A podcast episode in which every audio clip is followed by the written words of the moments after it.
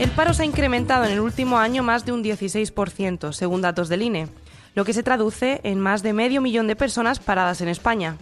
La principal responsable de este crecimiento ha sido la pandemia, pero antes del coronavirus ya había colectivos que sufrían más que otros la destrucción de empleo.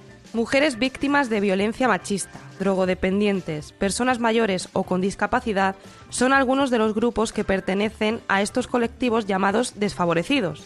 Es decir, que tienen una mayor dificultad para encontrar empleo y por tanto una mayor probabilidad de sufrir una situación de pobreza. Eso es, sin ir más lejos, la tasa de actividad de las personas con alguna discapacidad estaba en 2019 alrededor de 43 puntos por debajo de la del resto de la población.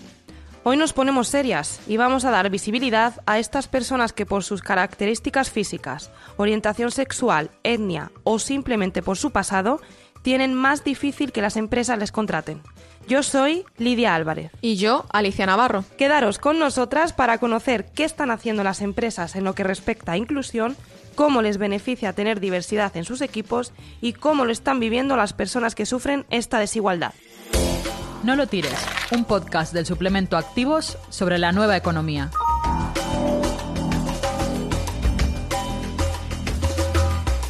Como hemos visto, las desigualdades no solo se limitan al género. Es verdad. Cuando hablamos de igualdad, por lo menos a mí, me viene automáticamente a la cabeza la paridad entre hombres y mujeres. Ya, no creo que seas la única a la que le pasa. Pero como decíamos, esto se amplía a otros colectivos y la situación se ha agravado notablemente con la llegada de la COVID. Claro, el problema es que es la pescadilla que se muerde la cola. Si yo me encuentro en una situación de vulnerabilidad y por ello no me contratan, no consigo salir de esa situación. Efectivamente. Por eso la ONU incluyó el fin de la pobreza y acabar con las desigualdades en sus objetivos de desarrollo sostenible. Que como explicamos en capítulos anteriores, son 17 metas que tanto entidades públicas como privadas deben alcanzar de cara a 2030 para conseguir una economía más justa y por tanto un mundo mejor. Perdón por la interrupción. Nada, no te preocupes. Como decía, la ONU incluyó estos propósitos para animar a los países a alcanzarlos, y en esto el tejido empresarial tiene una función esencial. Hombre, la verdad es que la diversidad fue una de las tendencias de 2018 en las compañías. Aunque ahora que comentamos lo de los ODS, no sé si fue porque les interesaba de verdad, porque estaba de moda o para mejorar su reputación. Pues para aquellas empresas que simplemente lo hacen por su interés, que sepan que la diversidad en los equipos tiene muchos beneficios, entre ellos la mejora de la competitividad. Según ADECO, la diversidad garantiza una variedad de perspectivas diferentes, lo que hace que las gestiones sean más ágiles y productivas. Por ejemplo, las personas con antecedentes penales podrían aportar una visión distinta, lo que se traduce en una mayor creatividad del conjunto del equipo. Los equipos diversos también tienden a innovar más y muestran más facilidad a la hora de resolver problemas que los que están compuestos por personas similares. Un informe de Clover Pop señala que cuando los equipos están compuestos por personas diferentes, la toma de decisiones comerciales son hasta casi un 90% más eficientes. Bueno, pero nada mejor que una empresa rica en diversidad para explicarlo. Significa que tendremos estilos de trabajo distintos, con todo lo que eso implica, tendremos que una riqueza, una mayor riqueza en la toma de decisiones, ¿eh? Eh, tendremos eh, una mejora en la gestión del cambio, tendremos mucha mayor creatividad en la compañía porque esos perfiles incidirán en que en que la toma de decisiones existan distintos puntos de vista y si somos capaces de eh, gestionar esa diversidad mejoraremos la reputación en el sentido de que seamos capaces de comunicar externamente que somos una compañía eh, pues con una correcta gestión de la diversidad. Habéis escuchado a Íñigo Camilleri, responsable de selección de CLECE, una empresa que tiene la inclusión por bandera y ha integrado en su plantilla a más de 9.000 personas de colectivos desfavorecidos. Nuestra experiencia en estos años ha sido francamente positiva. Eh, realmente eh, la inserción de colectivos vulnerables es la raíz de nuestro proyecto social y ADN de nuestra compañía. Y realmente lo que nuestra experiencia es que estas personas cuando se incorporan a nuestras plantillas eh, el rendimiento y el desempeño que tienen con nosotros es francamente interesante, por no decir admirable. ¿Admirable por qué? Pues porque para ellos y ellas supone cerrar un círculo, supone tener autonomía, eh, autonomía económica y supone esa oportunidad que están esperando para poder rehacer sus vidas. Con lo cual, a pesar de todos los prejuicios que podamos tener eh, respecto a que esas personas tienen capacidades menores por sus circunstancias en la vida, tanto de cualquier tipo, es todo lo contrario y ellas nos han demostrado que han sido capaces en CLECE de aprovechar esta oportunidad, salir adelante y lo único que hace es empujarnos cada vez más a mejorar este, este proyecto. Como veis, esta compañía tiene la diversidad en su ADN y su responsable de selección nos ha asegurado que la experiencia es muy positiva. Estás escuchando No lo tires, el podcast de activos sobre la nueva economía. Además de estos colectivos que hemos mencionado al principio, hay otras personas que sufren esta discriminación laboral simplemente por su orientación sexual o identidad de género. Este es el caso de Avi Álvarez, una mujer trans que asegura haberse encontrado trabas en su vida laboral vinculadas a su identidad. Mi experiencia como mujer trans ha sido positiva a nivel personal, pero ha sido y es muy difícil a nivel laboral, ya que mm, se tiene una imagen prejuzgada de nosotras, poco seria y basada en unos tópicos que nos tienen mucho. Abby tuvo que aguantar en su anterior empleo comentarios, preguntas incómodas, ya no solo por parte de los clientes, sino también por parte de sus compañeros e incluso de sus jefes. A nivel personal he vivido discriminaciones en el sector hostelero en mi anterior trabajo, en un restaurante como camarera, debido a mm, preguntas invasivas por parte de los eh, compañeros, incluso de mis jefes, eh, refiriéndose a mí con tonos peyorativos y vacilantes. Este no es un caso aislado, existe un problema real. Según un informe de UGT, el 42% de las personas del colectivo LGTBIQ han sufrido algún tipo de violencia verbal en el trabajo. Más de la mitad de las personas que reconocen una agresión por su orientación aseguran que nadie se ha posicionado a su favor. Pero hay más datos.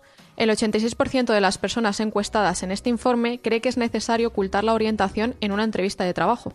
Además, existe una percepción generalizada de que por el simple hecho de ser gay, lesbiana, bisexual o persona trans, tienes menos oportunidades que los heterosexuales o personas cisgénero. Vamos, que somos conscientes del problema, pero no hacemos nada para resolverlo. Pues eso parece. Dicho esto, después de escuchar la historia de Abby, le hemos pedido que nos dé su visión sobre la importancia de la diversidad en los equipos de trabajo. Le diría a todas aquellas empresas que apuesten por la diversidad, ya que sin nosotras no, no puede existir el progreso económico y, y humano. Pues como dice Abby, el progreso económico y humano empieza por una sociedad en la que todos tengamos las mismas oportunidades. ¿Quieres saber más sobre la nueva economía? Búscanos en las principales redes sociales.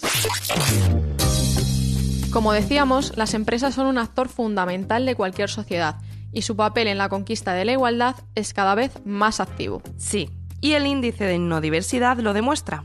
Las empresas dan mayor importancia a las políticas de igualdad de género, seguidas de estrategias que impulsan la inclusión de personas con discapacidad, mayores de 55 años y del colectivo LGTBIQ. Para saber más sobre esto, hemos hablado con Sonia Río, directora general de la Fundación Diversidad, la entidad encargada de realizar este informe junto con IE Business School, para que nos dé su opinión sobre estos datos. Vemos que las empresas en España en la última década se han enfocado sobre todo a trabajar temas de género y discapacidad. También porque hay una, obligación legal. Eh, pero también vemos que eh, más y más, eh, por a causa de los cambios demográficos que tenemos en el país, pues las empresas también se han, visto, se han visto obligadas a empezar a trabajar pues las diferentes generaciones, desde los millennials hasta las generaciones pues más mayores.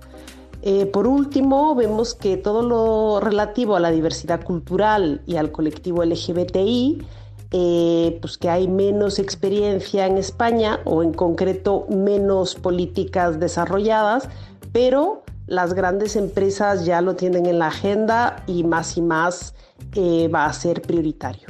Para avanzar hacia empresas inclusivas, Sonia cree que el cambio se tiene que hacer a través de la formación y el fomento de espacios seguros donde los empleados puedan expresarse libremente. También es importante actuar ante situaciones injustas, revisar los procesos de selección para evitar sesgos, incluir una comunicación inclusiva para no caer en estereotipos y, sobre todo, dar visibilidad a la igualdad para lograr una empresa inclusiva hay que tener un trabajo pues, coherente y continuo. Es un trabajo de, todos los días. Eh, creo que en, este caso el camino es lo más importante, no tanto em, a dónde llegamos, sino que el proceso en sí y es imprescindible incluir a todas las personas que conforman la empresa en este proceso.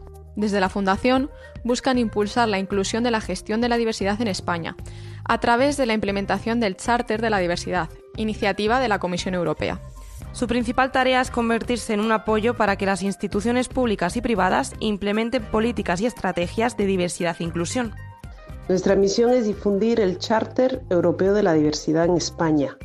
Se trata de un decálogo de 10 principios sobre diversidad e inclusión en el ámbito laboral al que se pueden sumar empresas e instituciones.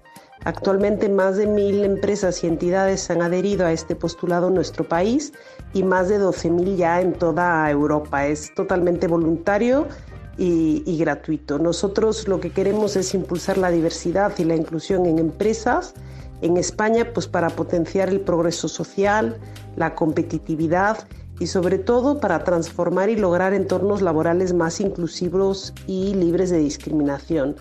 Lo hacemos eh, desarrollando investigaciones, lanzando campañas de divulgación y también visibilizando pues, las mejores prácticas que hay en la materia en, en España. No te olvides de buscarnos en www.elperiódico.com barra activos. Pues como hemos visto, la desigualdad es un problema real que afecta a todo tipo de colectivos. Además, las empresas tienen un papel fundamental en este aspecto, y no es una cuestión simplemente de ética, sino que mejora la competitividad y les otorga distintos beneficios. Sí, pero la igualdad no se consigue solo con las compañías, sino que es necesario el trabajo de todos, incluidas las administraciones públicas y nosotros mismos como sociedad. Eso está claro.